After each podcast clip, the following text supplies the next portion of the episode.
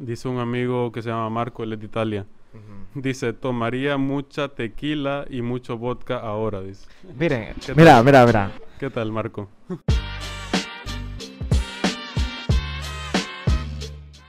Bienvenidos sean todos a su podcast y Latina, su nuevo podcast favorito. Elliot, un gusto tenerte aquí. Un gusto igual, Lenin. Nuestro primer episodio, por cierto. Nuestro primer episodio, mira, arrancamos por fin después de semanas de planificación, de velo, ¿verdad? Sí, sí, Pero sí. acá estamos. O sea, esto lo venimos planeando desde hace que tres, cuatro meses, ¿verdad? Me estaba saltando, te cuento Sí. que, que me salté varias clases, incluso dejé Sí. de ir un día al trabajo, no real. No, no, te creo. O sea, yo, yo igualmente me desvelé probando micrófonos, que haciendo compras y todo. O sea, pero lo bueno es que ya estamos aquí y Sí. vamos a tener una plática amena. Esperamos que sea divertida y que las tres personas que nos están viendo les resulte interesante.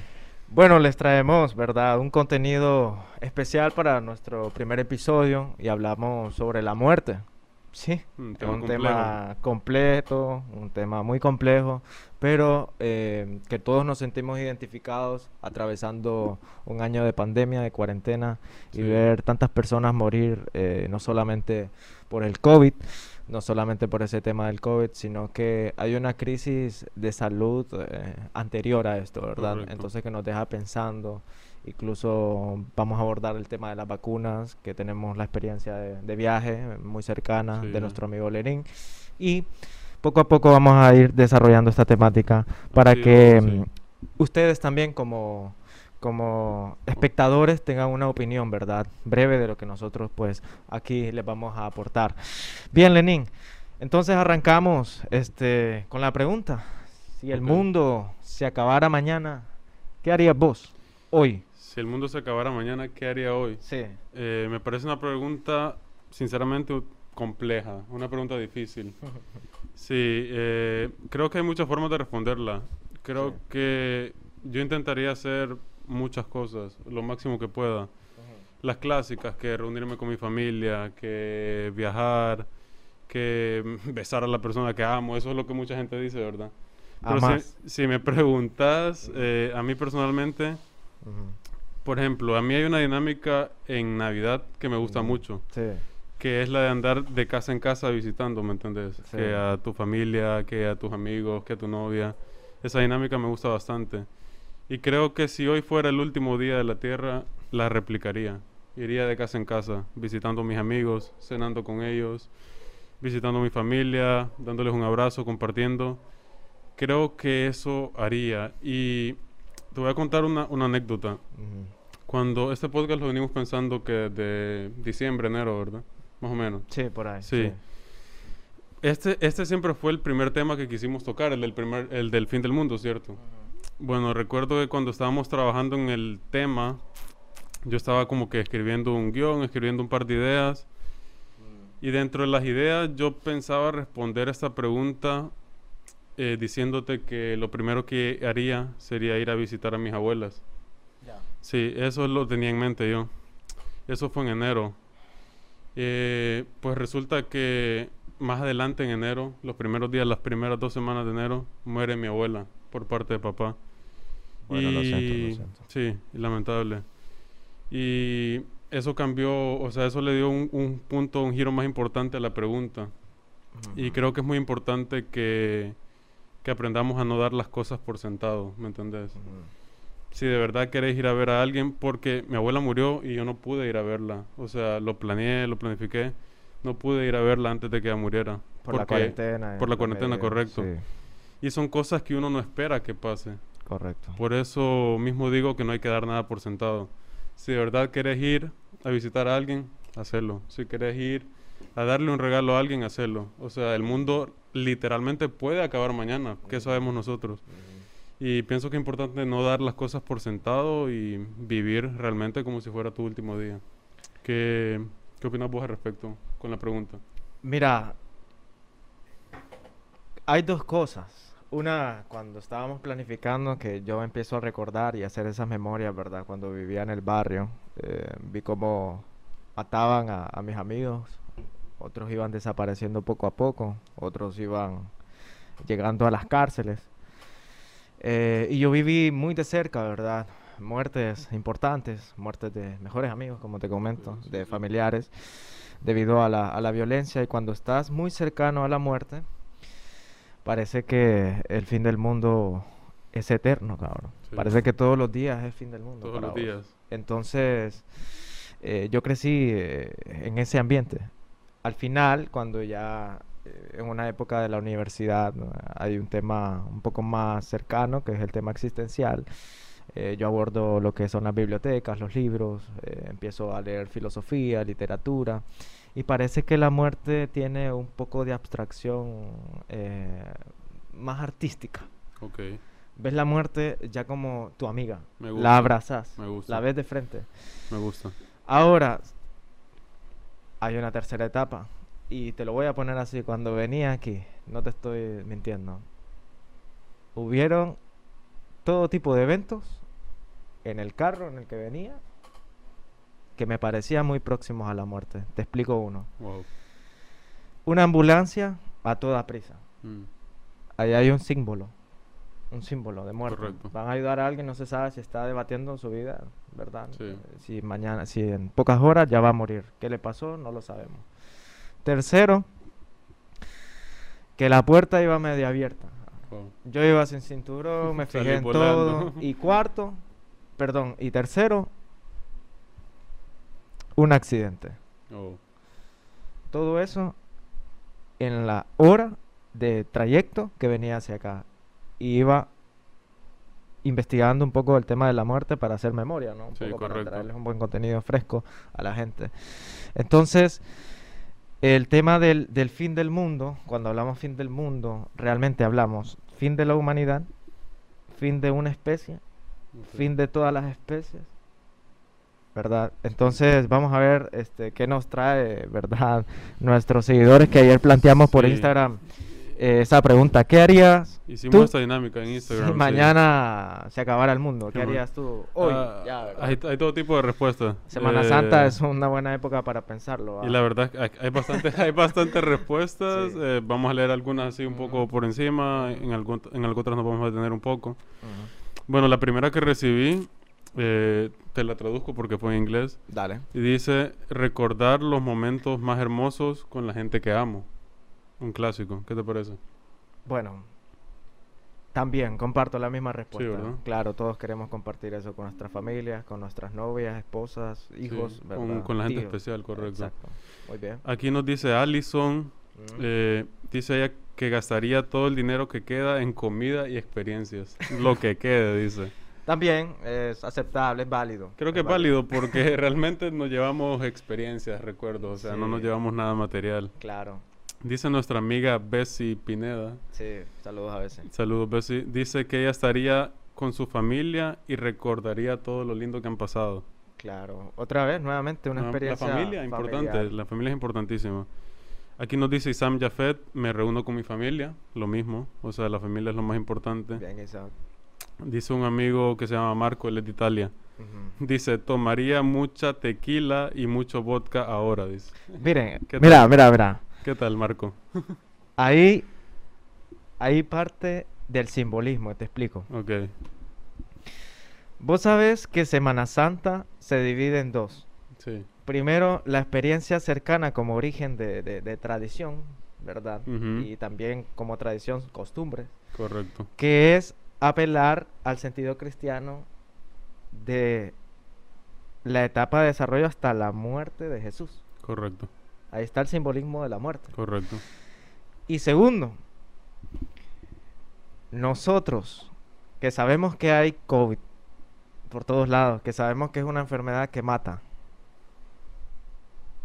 no tenemos ese sentido de pertenencia a la vida, Sí. ¿verdad? Y las estamos jugando a ir a la playa, a exponernos, a ir a, A estos lugares, a disfrutar, sí. irresponsablemente eh, y vemos la vida como un, un, un- un paseo Sí. como- solitario, un sí. paseo nada más. Ahí- ahí- Entonces, esa es la, esa es la, la temática que ahora se desarrolla en cada uno de los individuos, ¿verdad? Que dice, bueno, voy a agarrar mi carro, me voy, chao que te vi, y ahí mañana no se sabe, hay que vivir el día hoy. Así dicen, sí. Que Entonces creo que es... de algo nos vamos a morir, dicen algunos. Exacto, creo que también tiene que ver mucho de la decadencia de educación, de visión Sí, definitivo. que tenemos en el país. De ese 70% eh, casi analfabeta que Sí. nosotros mantenemos Lamentable. eh, en estadísticas de educación. Em, yo me acuerdo muy bien en, en uno de los libros de antropología, eh, creo que era de, mm, no recuerdo el autor ahorita, Marvin Harris, Marvin. Harris, Introducción a la Antropología, eh, menciona sobre esa ignorancia de la sociedad que se tiene por tal evento y ajustarlo o justificarlo con alguna creencia. Es decir, yo me acuerdo que en el 2001, Lenin, o en el 2000, al comienzo de este siglo, se Sí. hablaba sobre el fin del mundo. ¿Te acuerdas? Sí, se hablaba. Luego vino, no sé por qué realmente, porque era inicio de, de siglo. Sí, creo que se ha hablado más ya en, en ese transcurso unas dos o tres veces del fin del mundo, sí. 2000, 2012. 2012. 2012. Sí, eh, ¿te incluso ahorita, sí. Eh, la película. 2012, ah, sí. 2012, sí. la, la película del 2012. Bueno, se hablaba de la alineación maya. Es decir, ajustamos esto y le damos una justificación. La cerveza, cabrón. No, tranqui, tranqui. le damos una justificación eh, que queremos parecerla formal frente a un evento de costumbre. ¿cierto? De Sí. tradición. Entonces creo yo que si nosotros apelamos al cristianismo, ¿sí? Y decimos, bueno, el fin del mundo tiene que ver con el cristianismo, el fin del mundo tiene que ver con esta otra teoría científica. Creo que nunca vamos a acabar con el fin del jamás, mundo. nunca vamos a derrotar el tema. Y vamos a caer nosotros en el derrotero, Vamos a volver al 2032 con otro fin del mundo. con otro fin del mundo. Sí, correcto. Entonces, ves, ahí es donde la, la pregunta se desploma. Se desploma, sí. Y vamos a pensar ahora sobre la muerte, pero terminemos con, con nuestros Bueno, vamos a, vamos leer un par más. Eh, hay muchos que hablan de la familia. Que hay uno de un amigo de, de China. Está en chino, aquí tal vez lo pongo en pantalla, pero él dice que él estaría reunido con su familia, básicamente. María Hu, saludos, Saludos, María. nos dice pasar el tiempo con mi familia. Ahora tenemos a Valeria Calo- Carolina Pérez. Bien familiares, ¿verdad? Y después salen a la Y playa. después Qué salen raro. a la playa irresponsablemente. Broma. Valeria nos dice, ok, eh, la respuesta es un poco larga y dice, pido perdón por mis pecados, asumo mi responsabilidad por ellos. Mm. Luego tendría una cena con la gente que quiero y esperaría mi inminente final. Pero eh, esperar a... Bueno, al fin del mundo para arrepentirse está bien, cabrón. Está, está cabrón, pero es válido, es válido. Está, bien. Ok, está- dice Cindy Oedares, saludos Cindy. Sí. Estar con mi familia y con mis amigos, volvemos. Eh, familia, amigos. Dice Darol que nos tiremos las alitas. No, Darol, no, no te vamos a invitar a alitas solo porque es el fin del mundo. Ok, dice Marcela, Mm. pedir perdón, asumir mis acciones. Segundo, una cena con mi familia, les diría que los amo, besaría al chico que me encanta, me sentaría en el patio de mi casa con mi perro y esperaría el fin del mundo en paz con Dios. Ah, profundo, Profundo, bu- buena respuesta. profundo, Ven ahí. Marcela. Bien. Amy Gámez dice regresar donde las personas que más me han amado. Es válido. Bien, bien. Elia dice que dormiría lo que no ha dormido en años. Yo no lo haría. O sea, ¿por qué vas a, do- ¿por qué vas a dormir? Es, tu- es el último día de tu vida. No, tal vez para no sentir la sensación. es el último día de tu vida. ¿Por qué vas a dormir? Para... No, sí. Ángela Rodríguez dice besaría a mi crush. Mm.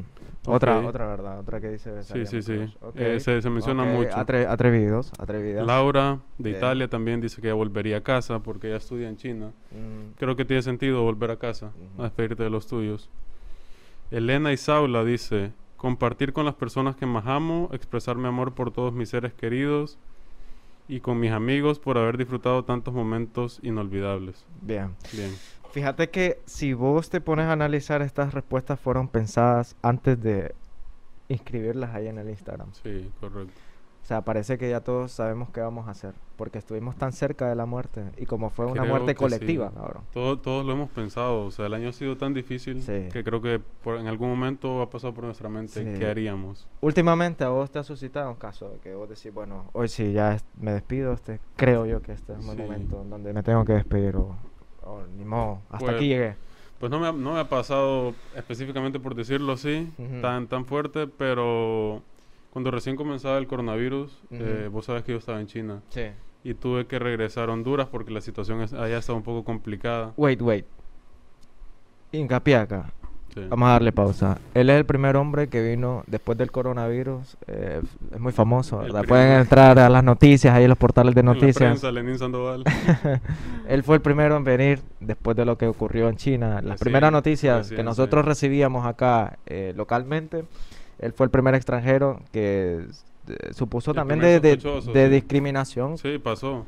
Pasó la, gente decía, sáquenlo del país, mátenlo, porque lo dejaron entrar. Exacto, comentarios muy Sí. fuertes. Yo leí esos comentarios y al verlo, o sea, hacia un amigo, Sí, es bien complicado. difícil, pero, pero bueno, como les dijo, ¿verdad? Es parte de la, de la educación, Es parte. de la información y desinformación que nos dan los medios de comunicación. Pero dale, ajá, es llegaste. parte. Bueno, eh, el viaje se complicó. Cancelaron mis vuelos de China hacia Honduras Sí. porque pasaban por Estados Unidos. Y pues yo pensé, me voy a quedar atrapado en China. Ujú, Eh, ya estaba fuera de mi ciudad, ya no puedo volver a mi ciudad. ujú. Estoy aquí solo, con un virus, no hay vuelos, sin mi familia. En algún momento me iba a quedar sin dinero. Y tal vez en ese momento sí pensé, ¿qué va a hacer, qué va a hacer de mí ahora? ¿Me entendés? Y pasaron muchas cosas por mi cabeza. Pero gracias a Dios, o sea, se dio un viaje, un viaje complicadísimo. Fueron tres días de viaje, pasé por Japón, por México y llegué a Honduras. Y creo que sí, es la, es la situación en la que más me he puesto a pensar en el sentido de la vida, por así decirlo, porque no he pasado por algo más fuerte que eso. Algo que, que me haya tenido al borde de la muerte, gracias a Dios aún no. ¿Vos qué tal? ¿Alguna experiencia que te haya tenido ahí al borde? Sí. eh, yo vi cómo, cómo mataron a un amigo. Sí. Ok, Sí. Em, vi cómo murió mi abuelita fuerte. y también estuve un poco cerca de, de cómo murió un tío mío, ¿verdad? Em, de forma violenta. Lo siento. Em, vi también como no solo amigos míos, sino que amigos de otros dentro de- de- del pasaje, los barrios, ¿verdad? Sí. Vos sabés que se dividen en pasajes, en. Y esa fue la etapa más, más difícil. Vi mucha sangre correr. Entonces siento yo de que parte de eso te hace un ser un poco insensible ante Sí. la muerte.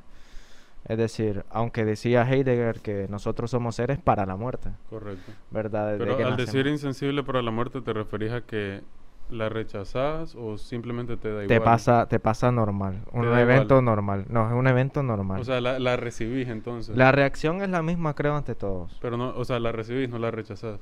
La recibo. La recibís. Sí. Me gusta. Y creo que ahí es donde vos la simbolizás. Por ejemplo, la muerte es un cruz. Es un. Jesucristo crucificado, es un símbolo. Un símbolo, sí. ¿Viste? Entonces, creo yo de que hay un cuento eh, dentro, dentro de- del libro de los abrazos de, de Eduardo Galeano eh, y habla sobre ese arte que nosotros vemos, vislumbramos ante la muerte. Ok. Eh, había un, un hombre, ¿verdad?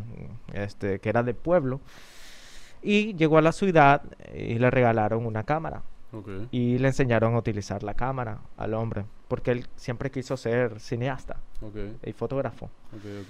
Entonces, obviamente tenía que iniciar por la carrera de fotografía. Eh, llega a la ciudad y, y como ya aprendió, cuando le dijo apretar el botón, cuando tengas fija eh, la cámara, pa, la tomas. Entonces, así. Llega a, a una de las calles de Nueva York y, con su cámara y empieza a tomar fotos de la ciudad, de las calles. En eso eh, hay un asalto a, a alguien, una persona muy importante dentro de la- del rango empresarial de Nueva York. Y él está justo en el momento en donde el asaltante viene, se saca el, el revólver y le dispara. Y él ajusta su cámara minutos, eh, segundos antes y dispara la cámara. Wow. ¿Qué crees que captó? El momento en el que moría, ¿no? No captó ni al tirador, no captó ni al muerto, sino que captó al, la cara de la reacción ante la muerte del barbero que estaba justo al par de él. Wow. Y ese es el arte de la muerte. Ok. Y gracias a eso se ganó mucho, mucho Wow. dinero. Buenísimo, Entonces, buenísimo. entonces, cuando nosotros hablamos de la muerte, que yo te dije que había que segmentarlo en tres, Sí, ¿verdad? sí. Eh, una cuestión que cuando yo descubro el hallazgo de la literatura y la filosofía, ya me parece una muerte que no es de rechazo, Ok, que es de aceptación. que es de aceptación y, e incluso lo vemos como una transfiguración al arte. Que de eso se trata, creo, porque, o sea, aceptar la muerte es parte de vivir. Correcto, o- opino yo, sí. es correcto, es totalmente. Nos, perte- nos pertenece. nos pertenece. La muerte nos pertenece, sí. Y es, vos lo dijiste, creo que sin tanto indagar en la, en la filosofía, ya, ya lo descubriste, porque cuando el hombre nace, quiere poseer todo. Sí, Posee el niño, dame el carro, el juguete, sí, sí. va a papi y a mami. Ajá, Quiere poseerlo todo, cierto. Aunque no tengamos nada, ¿verdad? Nacemos sin poseer nada aquí y nos vamos sin tener nada tampoco. Pero es lo único, como decimos, que la muerte sí la tenemos segura. Sí, seguro. Es lo único seguro que tenemos Es lo que nos acompaña toda la vida. Es o correcto. sea, va a pasar sí o sí. Ahora, la ceremonia post-mortem, que es lo que le da significado a la muerte, como a los últimos días de nuestra vida. ¿Qué le dio el significado a nuestros últimos días de la vida? El COVID. El COVID. Ah, la generación. Ujú. Tenemos que salvar la generación. Sí, cierto. ¿De qué? ¿Y ante los ojos de quién? En el Tíbet hay unos es, eh, funerables celestes, se le llaman. Vos sos mi papá, Ujú. Lenin. Si yo me muero, ¿qué harías vos conmigo? Con mi cuerpo. Acá, Occidente. Ok, busco el mejor ataúd, el más bonito. Correcto. Ya, ajá. Sí. ¿Qué pasa? ¿Qué procede? Un buen, un, para empezar, un buen, ¿cómo se llama? Eh, funeral, no. ¿Qué, qué sigue Acto fúnebre, sí, acto fúnebre. correcto. sí. Me enterraba. Sí, te entierro. La familia llorando. Sí. ¿no? Hay unos que llegan ahí a comer pan con café. Sí. Normal. Válido. Pasa, nosotros Sí. también lo hacemos. En el Tíbet no. Mm. Los sacerdotes reúnen a la familia en un llano, desmiembran el cuerpo de la persona que murió Wow. y se lo echan a los, lo que nosotros llamamos cutes acá, Ajá. ¿sí? que, que son aves de mal agüero. Ok. Se los comen, se las llevan los pedazos al cielo, Damn. ¿sí? y ellos, mientras ya desprenden los animales, la carne del cuerpo del muerto, empiezan a machacar el hueso, a triturarlo y hace eso posible de que las otras aves se alimenten de los restos que quedan. Está fuerte. Fuerte. ¿Por qué? ¿Por qué? El significado de la muerte, Lenin, no la encontramos nadie. Bueno, yo, es mi opinión, ¿no? Y me apropio de mi opinión. Como listo. buen humano que soy. Vale. El significado de la muerte no llega antes, por más que la pensemos, por más que la vivamos como experiencia encarnada en otra, sino después, Después. llega después. Como una herida se te abre, Sí. vos ya sabes, ah, ya me fracturé este hueso, ya es normal. Que te fractures otro, es el mismo post-trauma. Sí, Pero como que lo llevas, ¿no? Como que tranquilamente. Sí, sí, sí. Entonces, ellos lo que reivindican es el alma. Y no importa eh, El cuerpo. el es una tela, es una cobija más. Entonces, ves, cuando nosotros entonces tenemos estas reflexiones y nos cuestionamos ante las muertes, ahora te pregunto, ¿tiene sentido vivir para la muerte en una sociedad en donde ya hemos sufrido casi una guerra mundial, Sí. una crisis pandémica, en un país que ha sido uno de los países más peligrosos, de las regiones, para no hablar del país, ¿no? Para no mancharlo más de lo que está manchado. Correcto. De las regiones más fuertes, con crisis saludables, crisis y más crisis, Lenin. Vos como ciudadano que amas a tu padre, que te conozco, ¿qué harías vos por tu vida y, que, y, y- y pensarías en, en- en tener una familia, en traer niños aquí a vivir? Te pregunto, ante todo esto. Tu pregunta es eh, que si traería, o sea, ¿qué haría? ¿Cuál Tu es- nueva generación, la generación tuya. Sí, yo, yo pienso que sí. O sea, como, como planteabas vos, o sea, no vale, no vale la pena vivir esperando la muerte o vivir para morir, si se podría decir así. Porque es algo que va a pasar. O sea, independientemente de lo que hagamos, va a suceder. Pero eso no nos puede limitar a vivir. O sea, no nos puede limitar a, a- a ir detrás de nuestros sueños. si queremos formar una familia, porque para muchas personas ese es un sueño personal, formar una familia, es válido. Quizás, no estoy diciendo que tengamos que salir del país, pero quizás formar tu familia en un país eh, con mejores derechos, con mejores oportunidades, es la mejor opción. Correcto. Correcto. Y en cuanto a lo que decías de la muerte, o sea, es un hecho que es un hecho inminente. Listo. Y pienso que es un hecho al que tenemos que estar listos, pero no es fácil. Correcto. Yo por ahí leía que, que la muerte es amor. Y quiero que me ayudes a tomar este tema, a darme tu opinión. Dale. Pero por ahí leí que la muerte es amor, que es un hecho amoroso. Porque, o sea, la muerte tenemos que recibirla sin miedo. Porque, como, como hablábamos, es algo que nos acompaña toda la vida. Es lo único que tenemos por seguro. Abrazar la muerte. Abrazar la muerte correctamente. Y en, en este artículo que leí, que no recuerdo de quién era, eh, mencionaba que él al entrar al, al cuarto donde estaban velando a su familiar, era el cuarto más lleno de amor que él había visto en su vida. Porque la gente no llegaba con sus preocupaciones, no llegaba con sus problemas. La gente llegaba en amor, abierta en amor a consolar al, al que perdió, a- al ser querido, ¿cierto? Y el cuarto era un cuarto lleno de amor, abrazos, consuelos, llantos. Nadie llegaba a cargarte con sus problemas. Ya. Y eso me pareció un concepto muy interesante, como agarrar la muerte como amor y recibirla. Me pareció muy, muy interesante. Bien, este, creo entonces de que mucho de la cultura pop, mucha de la cultura del cine, de entretenimiento, nos hace perder el esquema esencial de lo que es la muerte. Por ejemplo, eh, hay una película que no tiene, no está centralizada en la muerte, pero me gustó mucho ese rasgo característico que es Whiplash. ¿verdad? El tipo que toca la batería, que se exige a él mismo para llegar a, Buenísimo. ¿verdad? A hacer dentro del círculo de, de- de artistas, ¿no? Eh, de la orquesta. Y tiene un director de orquesta muy, muy Exigente. exigente. Es, es bien, bien malo. Sí, o sea, creo que pasa los límites. Pero sí. Bien, entonces, agarra el carro, en la escena donde agarra el carro. ¿verdad? Y, Sí. y alquilado porque tiene poco tiempo para llegar a- a- a- al, Al al teatro. concierto, al concierto, Al sí. concierto, sí.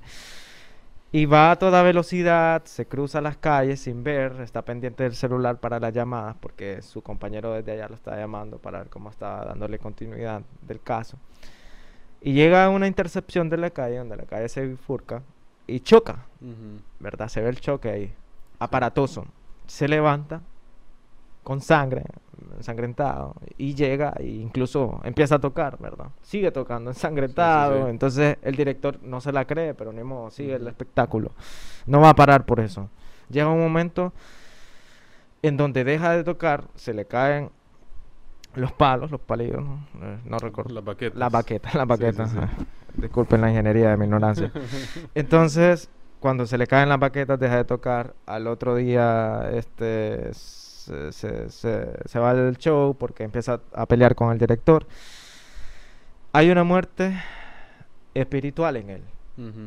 Espiritual porque cuando llamamos espíritu, hay una, no es una conexión de deidad simplemente, ¿verdad? Es una cuestión con, cosificada incluso Correcto. hacia un objeto, hacia una pasión, ¿cierto? No solamente Cierto. te tiene que conectar con una deidad. Cuando hablamos del tema, y aquí desarrolla la, la pregunta, la respuesta a la pregunta, si el mundo acabara mañana, ¿qué harías hoy? Creo que lo que nosotros tenemos más que todo y no nos damos cuenta es una muerte espiritual. Podría ser, sí. Porque si anhelamos todo eso, Lenin, de hacer el último día, significa que no lo estamos haciendo hoy. Ponete a pensar, tiene dijo sentido. Rambo. Ponete a pensar, dijo Rambo. Sí. Sí, muy interesante Estamos. el punto, me gusta. Sí. Me gusta. Porque yo lo que anhelaría, anhel- anhelaría perdón, eh, es tener todos los discos de Radiohead. Eso, eso es lo que anhelaría para mi último... Esa es buena. Porque fíjate. yo sé que todos los días estoy compartiendo con mami. ¿Por qué? No, ¿Por qué voy a anhelar algo que comparto todos los días? Algo que sé siempre. ¿Sí? Fíjate que ahorita que dijiste eso, me- lo tengo que mencionar. Ir a un concierto de Radiohead Cabrón. sería el, el mejor último día del mundo. Y de calle 13. Y de calle 13. Así sí. mismito. Así. Sí, Y para Fernando que aleros. está ahí atrás sería Daft Sí. Punk. Da- O que vuelva, Daft que vuelva Punk. Daft Punk. Fernando quiere que vuelva Daft Punk y creo que toda la comunidad queremos que vuelva Daft Punk. Sí. Así que si ellos nos escuchan, y perdonen, ¿verdad? No hablamos en francés ahorita por, por términos de que No, estamos si, en si Latinoamérica. ellos no vuelven, ponemos un casco cada uno y quién va a Pero- saber quién, quién está Claro. tocando. Somos Daft Punk nosotros. Pero sería cool, ¿verdad? Que volvieran. Ojalá y lo hagan, Sí. ¿verdad? Pero sí, son esos sueños que nosotros pues al final anhelamos porque sabemos que están un poco lejos. Correcto. Pero lo que está cerca es lo que ya tenemos y que realmente el amor, como decís vos, la muerte y el amor se vuelve materializable, Sí. ¿verdad? No solamente queda en el plano eh, ideológico, sino que ya es ontológico, o sea, es concreto. Es concreto. Ahora, creo yo que para cerrar, ¿no? Ok. Este Lenin, hace tiempo que, que- que- que nos conocemos. Vivías en un barrio, ¿verdad? Sí. Sí, creo Sí, que sí, todos compartimos eso, ¿verdad? Sí. Eh, nos parió el barrio. Nos parió el barrio. Nos sí. crió el barrio. Nos crió.